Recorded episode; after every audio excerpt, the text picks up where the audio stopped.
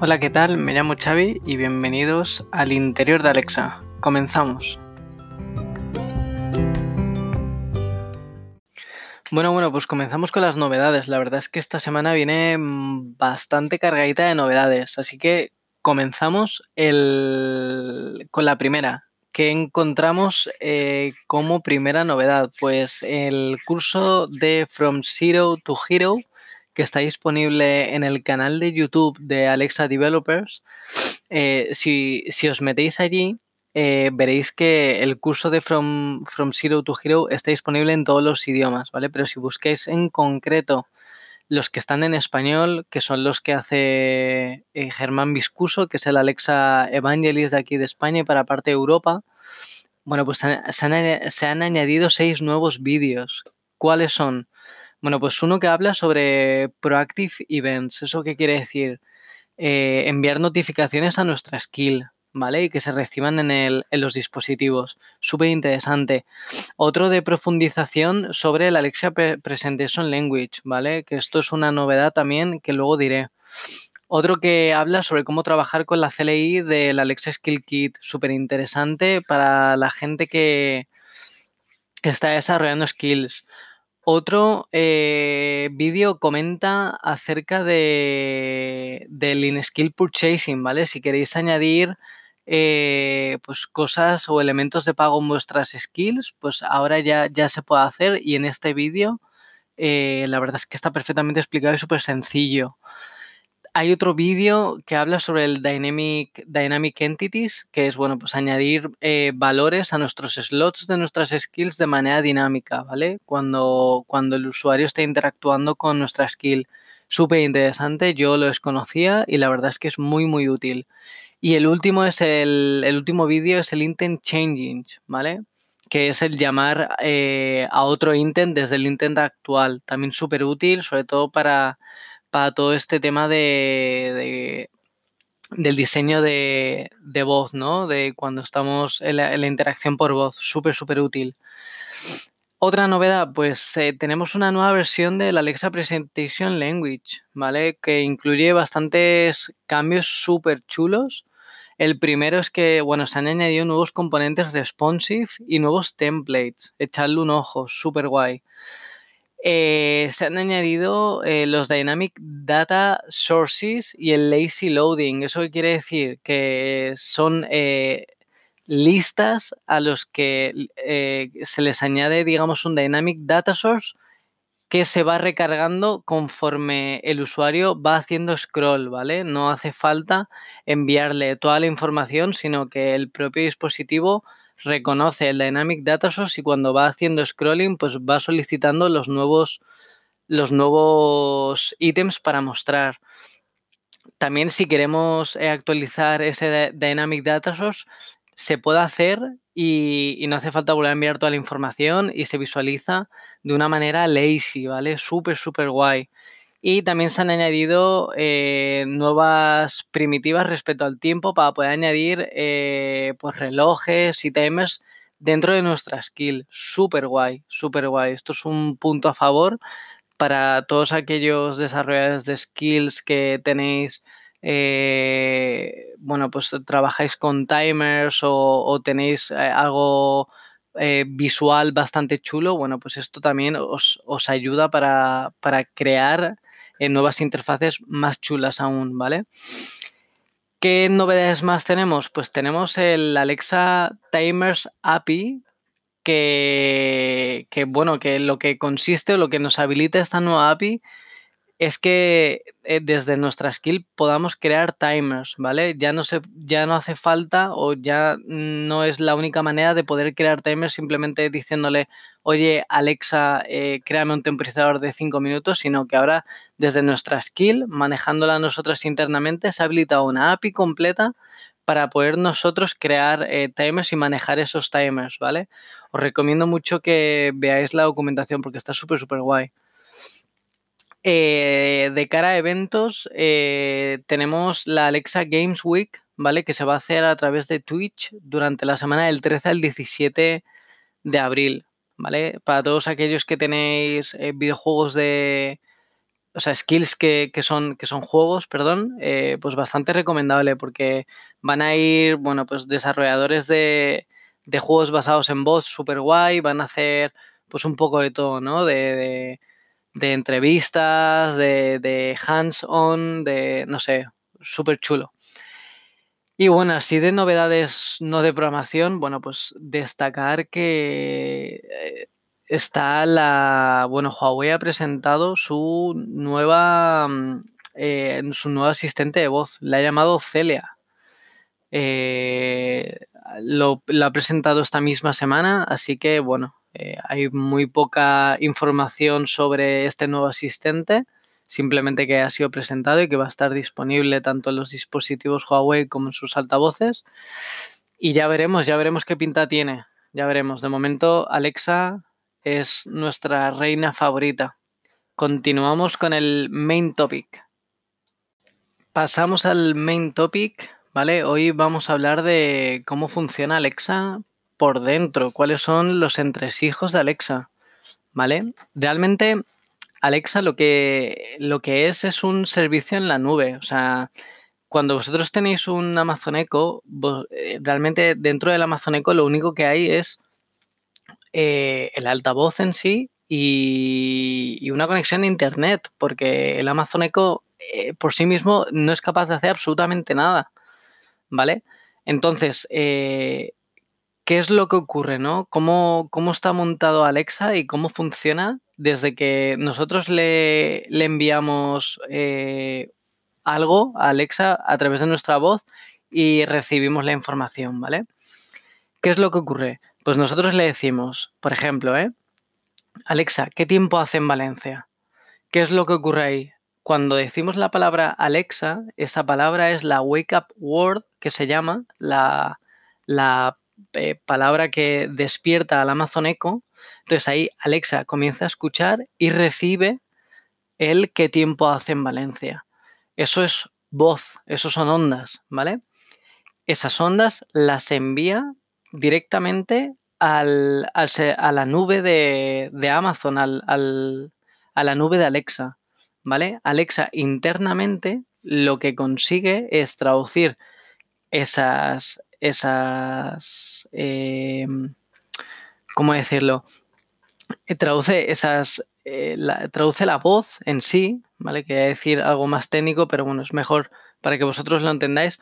Lo que consigue hacer es eso, traduce la voz primero a, texto, que es lo que se llama Alexa Speech Recognition, ¿vale? Que eso es simplemente el traducir de la voz que ha recibido, el ficheo de audio, digamos, a texto, ¿vale? Como si yo, por ejemplo, leo, le digo, pues es el ejemplo que estábamos siguiendo, ¿no? Eh, Alexa, ¿qué tiempo hace en Valencia? Pues pasa de ese fichero, imaginaros, .mp3, lo pasa a un texto, ¿vale? Alexa, ¿qué tiempo hace en Valencia? Eso lo pasa a texto. Pero luego, ¿qué ocurre? Luego es donde entra el factor del, del Natural Language Understanding, que el NLU. ¿Qué es eso? Pues consiste en el texto que, ha pasado desde la voz, ese qué tiempo hace en Valencia, pues entender realmente qué es lo que está pidiendo. Es decir, que le estoy pidiendo realmente el tiempo y además no de cualquier sitio, sino el tiempo exactamente de Valencia. ¿Vale? Eso es lo que se llama el, el Natural Language Understanding, el NLU. Entonces, cuando Alexa ya ha traducido el de voz a texto y ha entendido ese texto, eso quiere decir que, ya sabe qué es lo que le estamos pidiendo, pues es cuando ejecuta lo necesario para poder responderlo, ¿vale? Hay cosas como, por ejemplo, el tiempo, que, que, Alexa ya lo tiene, digamos, implementado en su nube, ¿vale? O sea, realmente la propia Alexa ya te va a responder sobre eso. Pero, por ejemplo, yo que tengo una skill que se llama eh, Pokémundo, pues si yo le pregunto, oye, Alexa, eh, ¿cuánto pesa Pikachu? Pues eso, Alexa no me lo va a saber responder porque va a decir, oye, yo, yo sé mucho, pero justamente cuánto pesa Pikachu no lo sabe. pero hay una skill que te puede resolver lo que tú me estás preguntando, ¿vale? Entonces, ¿qué es eso? Pues luego, o sea, te, te dice eso y te pregunta, ¿quieres activar esa skill? Y si tú le dices sí, te activa directamente esa skill. Tú le estás dando el consentimiento para que te active la skill. ¿Qué ocurre? Que luego, cuando quieras preguntarle por Pikachu, lo primero que vas a tener que hacer va a ser activar eh, la skill, es decir, Alexa, abre Pokémundo y pregúntale o dime cuánto pesa Pikachu, ¿vale? Entonces digamos que Alexa sabe que Pokémundo puede eh, entender lo que le estás diciendo, ¿vale? Entonces, eh, digamos, de modo recapi perdón, para recapitular, que, me trabo, eh, hay cosas que Alexa, cuando las traduce, ya te sabe responder, pero hay otras cosas que no. Hay otras cosas que es donde estamos ahí los desarrolladores desarrollando skills como juegos o como, o como, pues por ejemplo, la Pokémon que te devuelve información sobre los Pokémon, que le añade esa funcionalidad, porque Alexa sabe mucho, pero no sabe todo.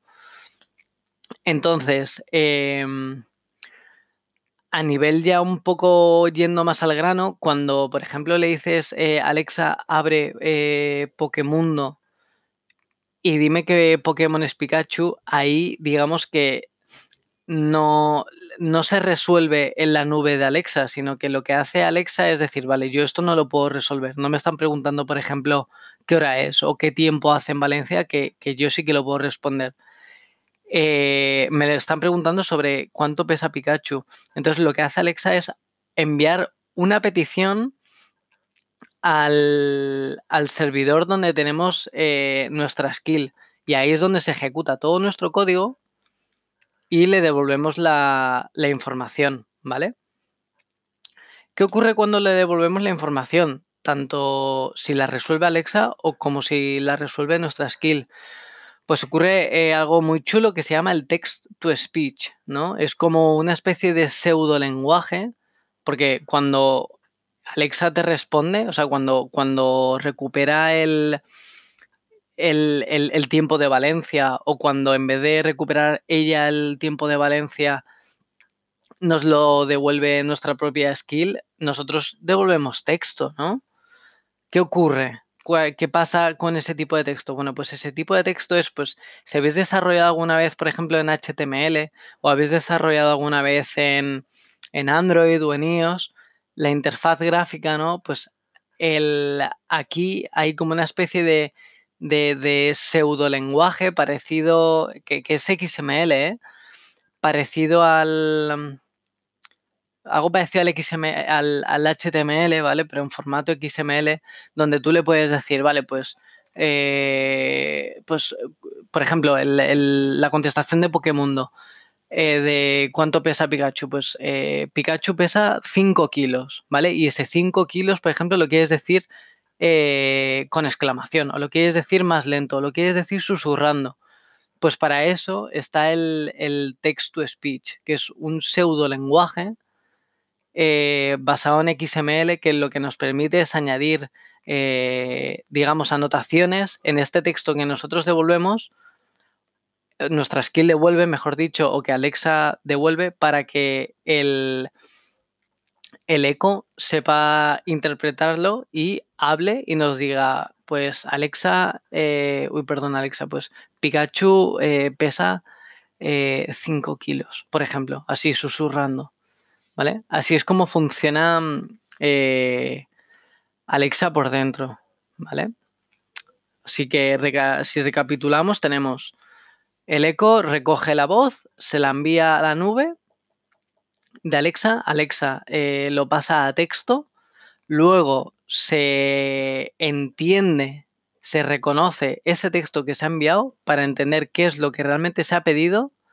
Si ve que la propia Alexa lo puede resolver, te devuelve esa información, como es el tiempo. O si, por ejemplo, le preguntas por el peso de Pikachu, pues coge la skill que puede llegar a resolver esa información le envía la, petición a esa skill y esa skill es la que resuelve la petición y devuelve la información. Eso es en breve resumen en 10 minutos de cómo funciona Alexa. Espero que os haya servido de, de, ayuda para empezar a desarrollar, sobre todo, porque son unos conceptos que son pues, básicos para entender cómo, pues, cómo funciona y para entender y para empezar más bien a, desarrollar nuestras skills. Así que nada, os, os animo a desarrollar skills.